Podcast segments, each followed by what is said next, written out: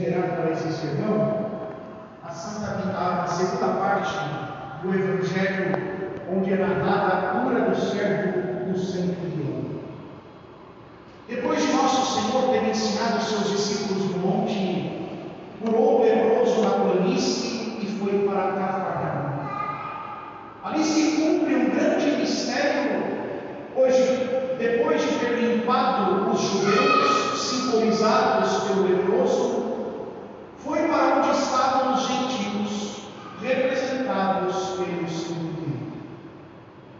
Cada um de nós estávamos lá, representados por aquele centurião, justamente porque não somos judeus.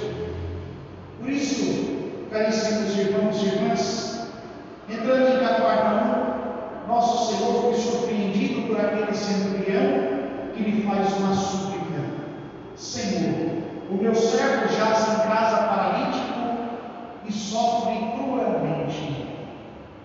São João Crisóstomo, ele destaca aqui a grande caridade do centurião para com o seu servo. Ele reconhece a diferença hierárquica, mas reconhece a igualdade de natureza.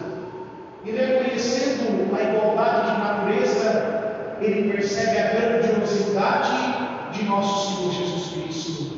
Por isso inicia o seu pedido dizendo: Senhor. É aquele que poderia mudar aquela situação. Não era simplesmente mais um milagreiro que estava passando por ali, mais algum que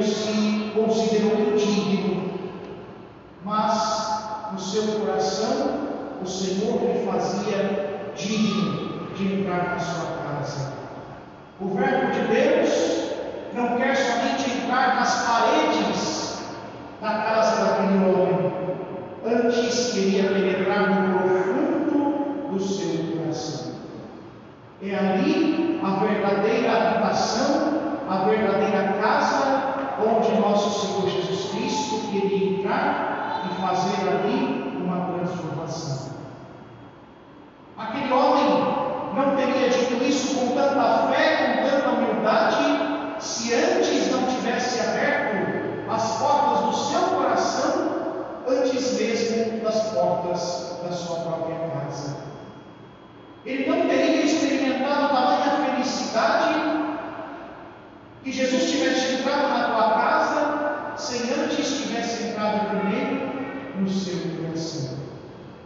Assim também, caríssimos irmãos e irmãs, quando fazemos as nossas orações, tantas vezes pedimos tantas coisas externas, pedimos por tantas situações que estão até mesmo distantes da nossa realidade de fé.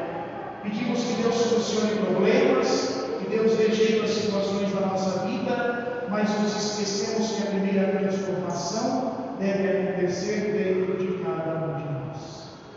Se não permitirmos que o Senhor entre na nossa casa, ou seja, na profundeza da nossa alma, Infelizmente, a alegria da presença da transformação de Deus não poderá ocorrer em cada um de nós.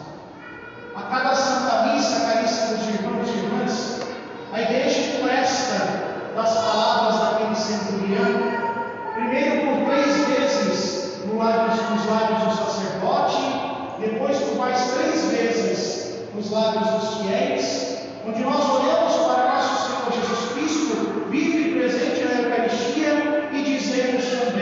dominam os filhinhos, tem preço até comendo, servidando tem verbo mais sarado para na meia, Senhor, eu não sou digno de quem fez na minha casa, mas dizer é uma palavra e a minha alma será curada.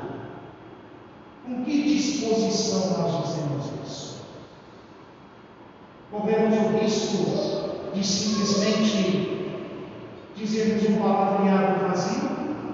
Não que essas palavras sejam vazias, mas quando saem da nossa boca, pode ser que não tenha o desejo necessário do nosso coração ao reconhecer a grandiosidade de nosso Senhor Jesus Cristo.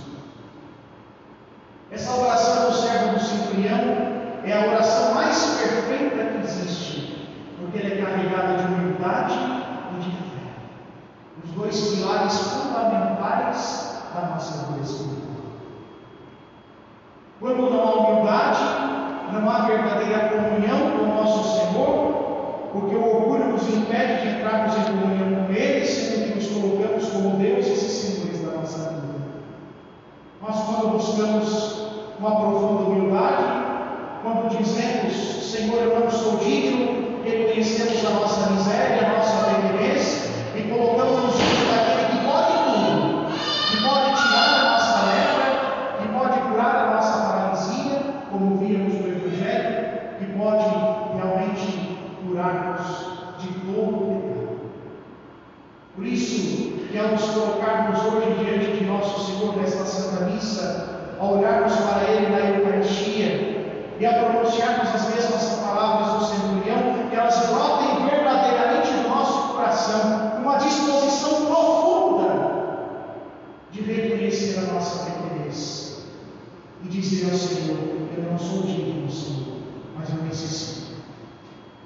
Nenhum de nós é digno da presença de nosso Senhor.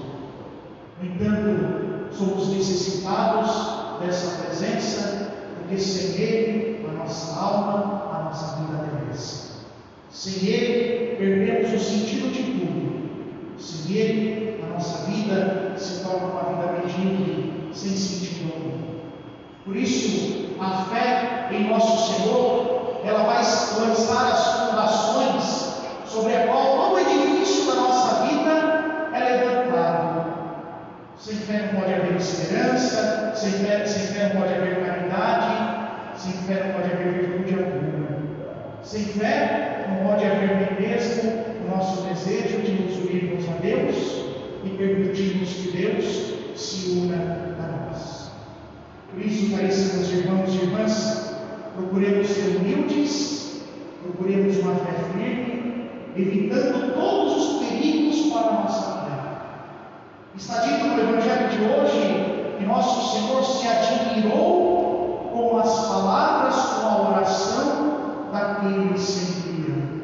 Jesus conhece o nosso coração. Por melhor cara de piedade eu fique na Santa Missa, por melhor cara de piedade que eu me coloque diante do Senhor, se o meu coração não estiver realmente contrito e humilde na presença dele, nada é É preciso que a nossa vida seja colocada diante do Senhor, reconhecendo a grandiosidade da Sua presença. Não são tanto os sentimentos ou atos externos daquilo que realizamos, não são tão quanto um coração contrito e humilde que se apresenta diante dele e diz: Eu não sou digno do Senhor. Por isso, caríssimos irmãos e irmãs, são João Crisóstomo vai dizer que nosso Senhor, olhando para aquele homem, ele dá o exemplo para todos nós. Aquela admiração que nosso Senhor teve da oração, da humildade daquele homem, deve servir também para cada um de nós. Nós também devemos admirar aquele centurião, porque ele é modelo de fé para nós. Pois nosso Senhor nos diz no Evangelho, nosso Senhor vai dizer que não achou fé tão grande em Israel. Oxalá que Jesus olhando para nós, também possa dizer a mesma coisa. Imagine grandiosidade do nosso coração, não por soberba, mas pela ação da graça de Deus que nos atinge. Porque Jesus resiste aos soberbos, mas dá sua graça aos humildes. Oxalá um dia ele possa olhar para nós e dizer: Eu achei fé. Fruto da graça de Deus, fruto do seu amor, porque sozinhos nós nada podemos. Para aquele centurião, o Senhor já tinha ouvido o coração dele antes mesmo dele proferir, proferir esta oração. É preciso que nós permitamos que o Senhor motive a nossa vida, motive a nossa alma, para que também seja feito conforme aquilo que nós acreditamos, conforme Jesus disse naquele homem. Que possamos hoje, caríssimos irmãos e irmãs, antes da comunhão, dizermos as palavras do centurião com toda a sinceridade, com toda a fé e humildade do nosso coração. Mas possamos dizê-la também no cotidiano da nossa vida. Domine nos quinto desse primeiro. Servidão tiver com essa arte Senhor, eu não sou digno de que entreis em minha casa, mas dizei uma palavra, minha alma será curada. Louvado seja nosso Senhor Jesus Cristo. Para sempre seja louvado. Em nome do Pai, do Filho e do Espírito Santo. Amém. Iniciamos o tempo da Septuagésima. Graça que a igreja nos dá de prepararmos para a Santa Quaresma. Ainda na forma ordinária, estamos vivendo um tempo comum, mas temos a possibilidade, na forma extraordinária, de abrirmos o nosso coração à penitência e assim já aprendermos os caminhos do Senhor. A penitência deste tempo não é tão rigorosa como a penitência quaresmal, mas já nos possibilita entrarmos neste espírito para que, vivendo bem a quaresma, tenhamos em nossos corações um desejo profundo de conversão. Muitas coisas mudam, muitas coisas marcam este tempo da septuagésima, como por exemplo,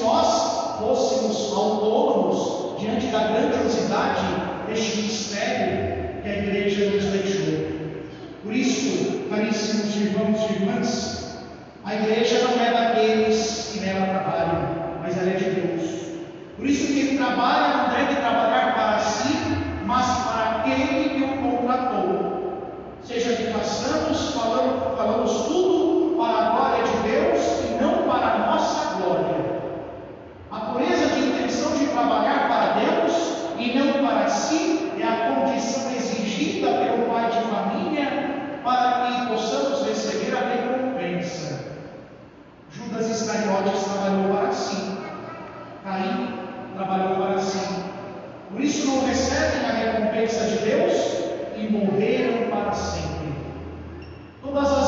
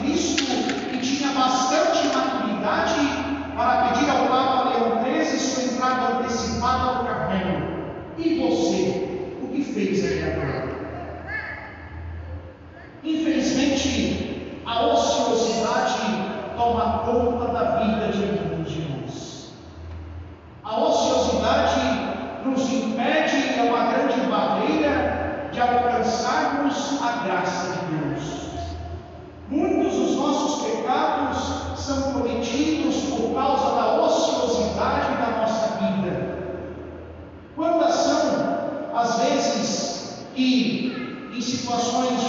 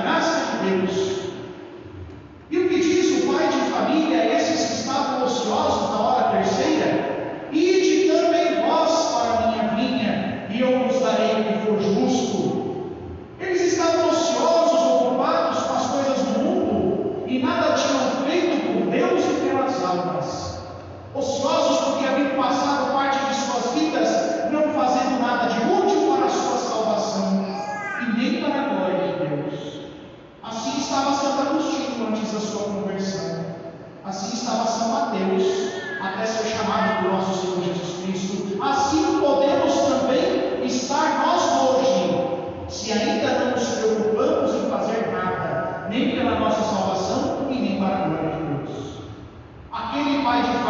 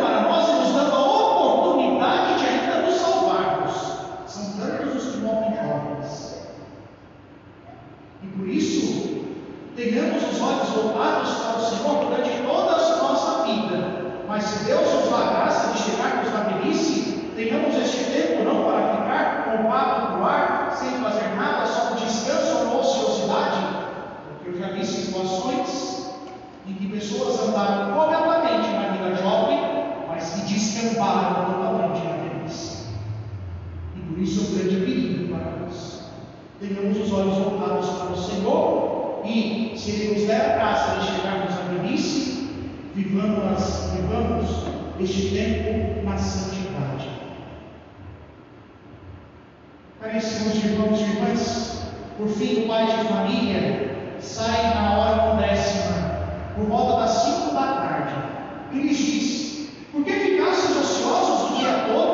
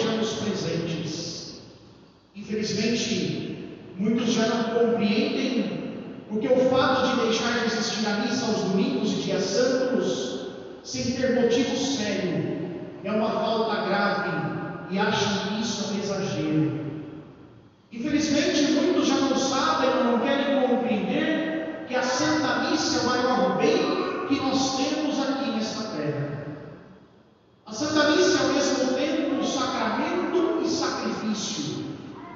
Estes dois elementos andam intimamente ligados, visto que durante o sacrifício é que se consagra a vítima que nós comungamos. A comunhão não é parte essencial do sacrifício, mas é sua parte integrante, já que por meio dela é que entramos em participação com os sentimentos da vítima, nosso Senhor Jesus Cristo, e recebemos os frutos desse sacrifício. A diferença essencial entre um e outro é que o sacrifício diz respeito diretamente à glória de Deus, e o sacramento tem por fim a santificação da nossa alma. No entanto, esses dois fins formam uma única realidade. Uma vez que conhecer e amar a Deus é glorificá-lo, assim um e outro contribuem para o nosso progresso espiritual. Este sacrifício, antes de tudo, glorifica a Deus e glorifica-o de modo perfeito, porque Jesus, quem oferece de novo a seu Pai, por intermédio do sacerdote, todos os atos de adoração, ação de graças e amor que ofereceu imolando-se no Calvário. Oferecendo-se como vítima, Cristo afirma de maneira mais expressiva o supremo domínio de Deus sobre todas as coisas, dando-se a si mesmo a Deus para reconhecer os seus benefícios tributa a ele louvor igual a esses benefícios. Assim, nada pode impedir a realização deste feito, nem sequer a indignidade do ministro, porque o valor do sacrifício não depende essencialmente de quem o oferece, de maneira secundária, mas do valor da vítima que é oferecida e a dignidade do sacerdote principal que não é outro senão nosso Senhor Jesus Cristo, que diz isso a Conselho de Trento. A mesma vítima e o mesmo sacrificador que se oferece atualmente em cada Santa Missa, pelo ministério dos sacerdotes, é o mesmo que se ofereceu na cruz. Assim, quando assistimos à Santa Missa, rendemos a Deus todas as homenagens que lhe são devidas e do modo mais perfeito que é possível, pois fazemos nossas as homenagens de Jesus, que é vítima. O sacrifício da vida de todos os anjos e de todos os homens não seria capaz de prestar a Deus a honra infinita que lhe, que lhe presta um Padre com uma só missa. Isso colabora imensamente para a nossa santificação, pois quando glorificamos a Deus, ele se inclina para nós com amor. E quanto mais nos ocupamos da sua glória, tanto mais ele se ocupa dos nossos interesses espirituais. Além disso, o divino sacrifício tem um efeito propiciatório. O sacrifício oferecido a Deus, a homenagem que lhe é devida, a justa compensação do pecado, faz com que ele se incline sobre nós e nos conceda a graça atual e o dom da penitência, que levará ao arrependimento dos nossos pecados. O grande obstáculo à união com Deus é o pecado. Obter o perdão e fazer desaparecer os últimos vestígios é preparar Deus. Bem-aventurados os puros de coração, porque verão a Deus.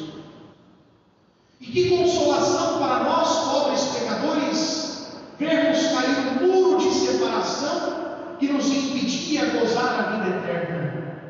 O sacrifício da missa é a obra mais santa e agradável a Deus. É a obra mais capaz de aplacar a cólera de Deus contra os pecadores e abater a força do inferno. A Santa Missa também é impetratória, do mesmo modo que é propiciatória, pois obtém para nós as virtudes do próprio sacrifício, todas as graças necessárias para nos santificarmos. O sacrifício de Cristo é uma prece. Aquele que ora por nós no santo altar é aquele mesmo cujas preces sempre foram ouvidas. Assim, a igreja na Santa Missa ora constantemente em união com o nosso Senhor Jesus Cristo, sacerdote para pedir todas as graças que seus membros necessitam para a salvação da alma, saúde do corpo e progresso espiritual. A Santa Missa é obra que obtém graças mais abundantes para os homens na terra e maior alívio para as almas do purgatório. E finalmente, a obra que está ligada à salvação do mundo inteiro. Já se vê, pois, que a Santa Missa contribui por todos os seus efeitos para a nossa santificação. Isso com tanto mais eficácia, quando é certo que nela não oramos só, senão unidos com toda a igreja e, sobretudo, a nossa cabeça, que é Jesus Cristo, sacerdote e vítima, que renovamos o seu oferecimento no Calvário. Pede pela virtude do seu sangue e pelas suas súplicas que nos sejam aplicadas suas santificações e seus méritos. Compreendido isso, quais são as disposições que devemos alimentar para tirar proveito deste poderoso meio de santificação? A disposição fundamental que resume todas as demais é aderir com confiança e humildade aos sentimentos expressos pela vítima divina que é nosso Senhor Jesus Cristo. Comungar neles, fazê-los nosso, como é dito no rito da ordenação dos sacerdotes, toma consciência do que vais fazer, imita o que vais realizar. É o que a igreja nos convida e espera de nós na Sagrada Liturgia. A missa dos catecúmenos, que vai do início, do, do início até o ofertório, penetra-nos um sentimento de penitência e contrição, com o confídeo, o Kyrie e as orações feitas pelo sacerdote quando sobe ao altar. De adoração e ação de graças ao canto do glória, de fervorosa oração com as petições da oração coleta e de fé sincera quando ouvimos a epístola, o evangelho e professamos a nossa fé pelo credo. Vem em seguida, em seguida o grande drama, o oferecimento da vítima no ofertório, pela salvação de todo o gênero humano e o oferecimento do povo cristão em união com a vítima principal que é nosso Senhor Jesus Cristo. O prefácio anuncia a ação que irá acontecer, a renovação da imolação mística da vítima. E a igreja nos convida a unirmos aos anjos e santos, mas sobretudo ao Verbo encarnado, para dar graças a Deus, proclamar a sua santidade implorar o seu auxílio para a Santa Igreja, para o Santo Padre, para os bispos e todos os fiéis. Então, o sacerdote entra em comunhão com a Santíssima Virgem Maria, com os santos apóstolos e mártires e todos os santos, transporta-se em espírito à última ceia e, com o sumo sacerdote Jesus Cristo, repete as suas palavras. Obedecendo a voz do sacerdote, o Verbo encarnado desce sobre o altar, com seu corpo e com o seu sangue. O povo cristão inclina-se junto com o sacerdote e adora a vítima divina. Une-se aos seus sentimentos e às suas adorações e súplicas, e procura oferecendo alguns pequenos sacrifícios diários por Cristo, com Cristo e Cristo. Com o Pater Noster, começamos a preparação para a comunhão. Membros do corpo místico de Cristo, repetimos a oração que Ele próprio nos ensinou, dirigindo ao céu nossas humildes súplicas, pedindo particularmente o pão eucarístico que nos livrará de todos os males e nos dará, com o perdão dos nossos pecados, a paz na alma e a união permanente com Jesus. Então, e como centurião romano, reconhecemos a nossa indignidade e pedimos perdão para podermos nos aproximar de tão augustíssimo sacramento. Após o sacerdote, cada fiel come e bebe do corpo e sangue do Salvador, unindo-se inteiramente pelos mais íntimos sentimentos da sua alma a Jesus Cristo e aos seus sentimentos mais profundos. Não nos resta mais nada senão dar graças a Deus por esse imenso benefício. É o que fazemos na oração depois da comunhão e nas orações que seguem. A bênção do sacerdote comunica-nos tesouro, os tesouros da Santíssima Trindade. Último Evangelho recorda-nos as glórias do Verbo encarnado, que veio mais uma vez habitar em nós pela Eucaristia e leva-nos convosco, para podermos beber dessa fonte de graça de vida e vivermos uma vida semelhante à do próprio Cristo. Tendo compreendido isso, é fácil compreender porque somos obrigados pelo terceiro mandamento e pelo primeiro mandamento da igreja a assistir à missa aos domingos e festas sob pena de pecado mortal. Pela missa nos vem todas as graças que acabamos de dizer. Deixar de assistir à missa aos domingos sem ter uma razão séria, sem ter uma causa proporcional, traz para nossas almas grandes prejuízos Deixa-nos de honrar a Deus como lhe é devido. Deixamos de agradecer como lhe é devido e deixamos de obter as graças abundantes para a nossa salvação. Deixamos também de obter as graças para o nosso verdadeiro arrependimento. Trocamos um tesouro de valor infinito por uma criatura, pela preguiça, por uma diversão ou qualquer outra coisa. Uma palavra segundo a expressão do profeta Zacarias, é a missa o que há de mais excelente e belo na igreja.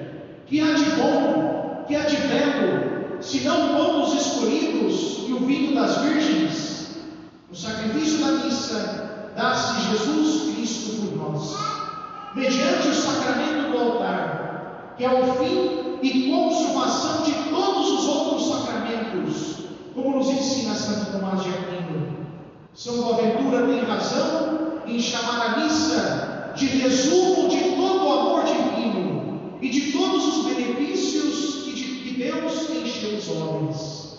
Eis porque o demônio sempre tem se esforçado para tirar a missa do mundo, por meio dos hereges e atualmente por meio dos governos anticatólicos, como por tantos outros precursores do anticristo, que antes de tudo cuidará de abolir e de fato abolirá, em punição aos pecados dos homens, o sacrifício do altar, segundo a profecia de Daniel.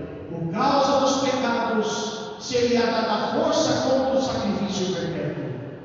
O católico que deixa de ir à missa, ou que assiste à Santa Missa sem devoção alguma, deixa de receber inúmeras graças, prejudica muitíssimo a sua vida espiritual e ofende gravemente a Deus, que quer ser honrado como lhe é devido pela participação dos fiéis à renovação do sacrifício de Cristo. Assistir à missa não é um fardo insuportável, mas é um grande bem para nossas almas e para toda a sociedade.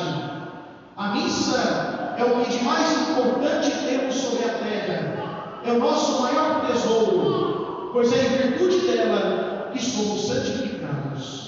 Louvado seja nosso Senhor Jesus Cristo.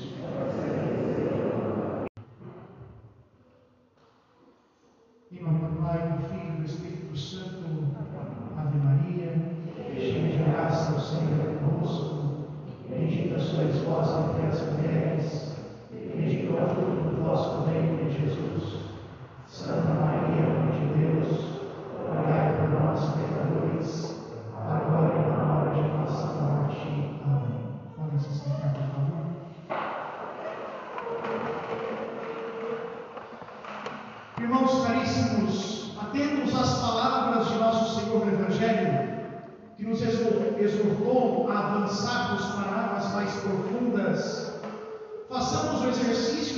ingressar no caminho do conhecimento de Deus, se queremos sair da superficialidade da nossa fé e buscarmos a vida da perfeição cristã.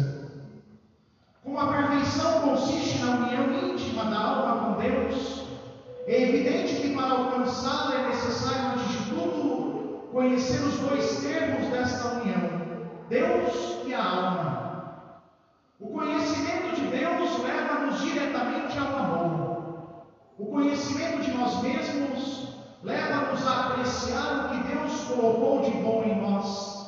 Exercita-nos ao reconhecimento das nossas misérias e defeitos fazendo-nos conceber um justo desprezo de nós mesmos, produzindo a humildade e, por consequência, o amor a Deus, pois é no vazio de nós mesmos que se opera a união com Deus. Para amar a Deus, é necessário, antes de tudo, conhecê-lo. Assim, quanto mais nos aplicamos a estudar as perfeições divinas, tanto mais se abrasará o nosso coração em amor para com Ele. Pois em Deus tudo é amável. Ele é a plenitude do ser, plenitude da beleza, da bondade e do amor. Mas o que é preciso para conhecer de Deus, para o amarmos? Como chegarmos a esse conhecimento afetuoso? É preciso conhecer de Deus tudo quanto nele podemos admirar e amar. A sua existência, a sua natureza, os seus atributos, as suas obras, mas, sobretudo, a sua vida íntima e as suas relações conosco. As provas metafísicas da existência de Deus parecem um tanto abstratas, no entanto, são um campo precioso de reflexão que levam ao amor divino. Santo Tomás de Aquino, ao falar de Deus, primeiro motor imóvel, ato puro e fonte de todo movimento, revela-nos que não podemos nos mover senão por Ele e nele. Ele deve ser o princípio de todas as nossas ações. E se Ele é o princípio de todas elas, deve ser também o fim último de todas elas. Deus é a causa primeira de todos os seres, de tudo que há de bom em nós, das nossas faculdades e dos nossos atos. Deus é o ser necessário, o único necessário, o único bem que devemos procurar. Tudo mais não passa de duvidoso, acessório, transitório e não pode ser útil se não nos conduz ao único necessário que é Deus. Ele é a infinita perfeição e as criaturas não são mais que um pálido reflexo da sua beleza. Ele é o ideal, ele é as águas mais profundas para onde nós devemos avançar. Este é o convite a desapegarmos das criaturas e de nós mesmos para nos levarmos até Deus e a plenitude de todo ser. Somos incapazes de subsistir por nós mesmos. Devemos reconhecer nossa absoluta dependência de Deus. É o que Deus queria mostrar a Santa Catarina de Sena quando lhe dizia: Sabes, minha filha, o que tu és e o que eu sou? Tu és aquela que não é, e eu sou aquele que é. Que grande lição de humildade e amor. Também os atributos divinos não há um só que, bem meditado, não sirva para estimular o nosso amor a Deus. A simplicidade divina exercita-nos a praticar aquela simplicidade e pureza que nos faz navegar na direção de Deus sem nos desviarmos pela reflexão desordenada de nós mesmos. A imensidade divina que nos envolve e penetra é o fundamento do exercício da presença de Deus. A sua eternidade desapega-nos de tudo aquilo que passa, recorda-nos que o que não é eterno não é nada. A imutabilidade ajuda-nos a praticar, no meio das mudanças deste mundo, a serenidade tão necessária a uma união íntima e duradoura com Deus. A infinita atividade divina estimula-nos a ponto de nos impedir de cairmos na inércia e na ociosidade tão perigosa para a nossa alma. A onipotência divina inspira-nos uma confiança filial que nos facilita na oração e na luta contra a soberba. Por fim, a santidade divina nos faz odiar o pecado e amar aquela pureza de coração que leva a uma íntima união com Deus. Assim, as nossas almas puras se deliciam em perder-se na contemplação dos atributos divinos, admirando e amando as perfeições de Deus, atraindo alguma coisa dessa grandeza para si. A fonte da vida divina é a própria Santíssima Trindade. Deus é a plenitude do ser e da caridade contempla-se desde toda a eternidade, e contemplando-se produz o seu Verbo, e este Verbo é o seu Filho, distinto dele e contudo perfeitamente igual a ele, a sua imagem viva e substancial. Ele ama este Filho e ele é amado por ele. Deste amor mútuo procede o Espírito Santo, distinto do Pai e do Filho, e perfeitamente igual a um e a outro. Esta é a vida a qual somos chamados a participar. Por ser infinitamente bom, Deus quer comunicar-nos, comunicar-se com os outros seres. E faz isso pela criação, mas sobretudo pela santificação. Pela criação, somos servos de Deus, o que já é para nós uma grande honra. E na verdade, que Deus tenha pensado em mim desde toda a eternidade, que me tenha escolhido entre milhões e milhões de possíveis para me dar a existência, a vida, a inteligência. Isso é um motivo de admiração, de reconhecimento e de amor. Mas que Ele tenha me chamado a participar da sua vida divina, que me trata como um filho e me destina à visão beatífica. Não é esse o ápice da caridade? Não é um poderoso motivo de amá-lo sem reservas. Havíamos perdido pelo pecado do nosso primeiro pai os direitos à vida divina e éramos incapazes de os recuperar por nós mesmos. Mas, eis que o Filho de Deus, vendo a nossa miséria, faz-se homem como nós, torna-se cabeça do nosso corpo místico, expia os nossos pecados pela sua dolorosa paixão e morte de cruz, reconcilia-nos com Deus e faz circular de novo em nossas almas uma participação dessa vida que Ele extraiu do seio do Pai. Há alguma coisa maior para nos fazer amar o Verbo encarnado, para nos unir estreitamente a Ele e por Ele com o Pai? Para facilitar essa união, Jesus permanece entre nós por meio da sua igreja, que nos transmite e explica a sua doutrina. Permanece pelos sacramentos, canais misteriosos da graça que comunicam a sua própria vida. Permanece, sobretudo, na Eucaristia, em que perpetua a sua presença, a sua ação e o seu sacrifício entre nós.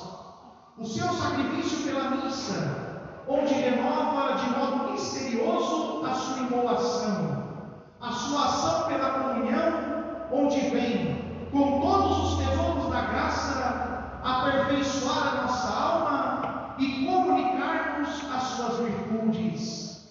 A sua presença permanece encarcerando-se voluntariamente como prisioneiro, dia e noite no sacrário, onde podemos visitar conversar com Ele, glorificar com Ele a adorável Trindade, encontrando nele a cura das nossas feridas espirituais e a consolação das nossas tristezas.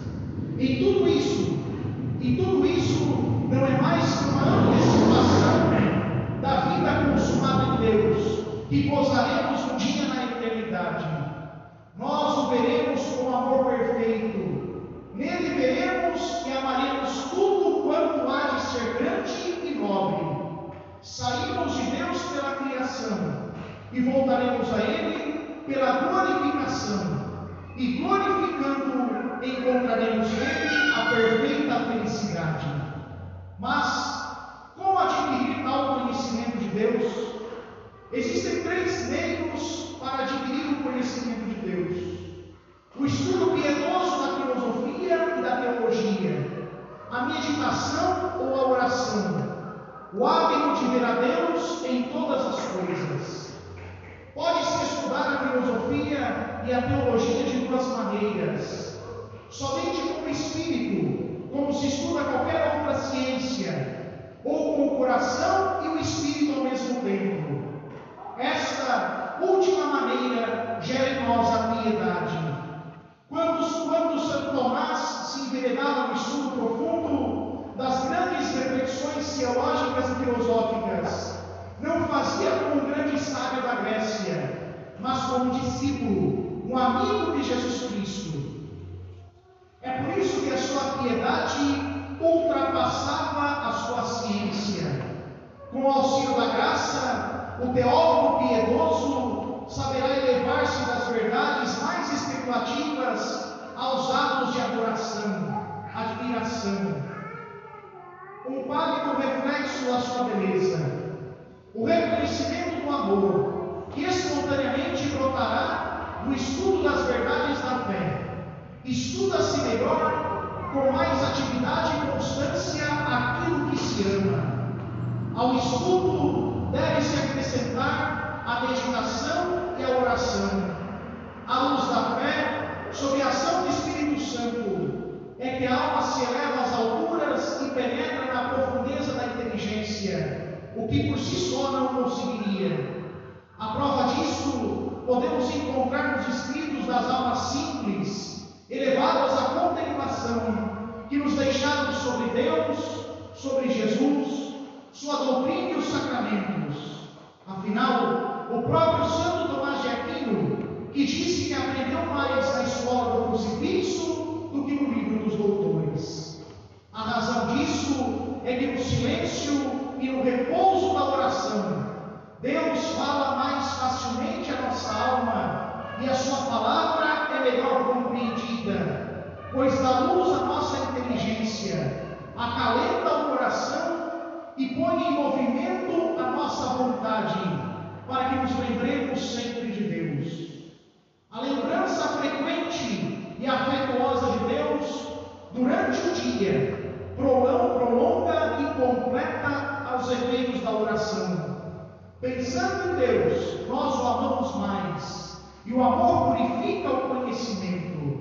Então, mais facilmente, a alma contrai o hábito de se levar das criaturas ao Criador e de ver a Deus em todas as obras, nas coisas, nas pessoas e nos acontecimentos. O fundamento deste exercício é o exemplarismo divino ensinado por Platão, aperfeiçoado por Santo Agostinho e Santo Tomás, mas posto em plena luz pela escola de São Vítor. Disse que todos os seres existiam no pensamento de Deus antes de serem criados. Ele os concedeu na sua inteligência antes de os produzir a destra para fora, querendo que todos fossem reflexos das suas divinas perfeições.